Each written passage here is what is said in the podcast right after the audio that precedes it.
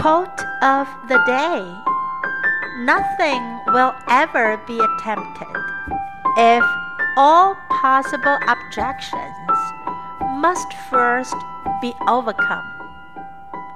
By Samuel Johnson. Word of the day Overcome.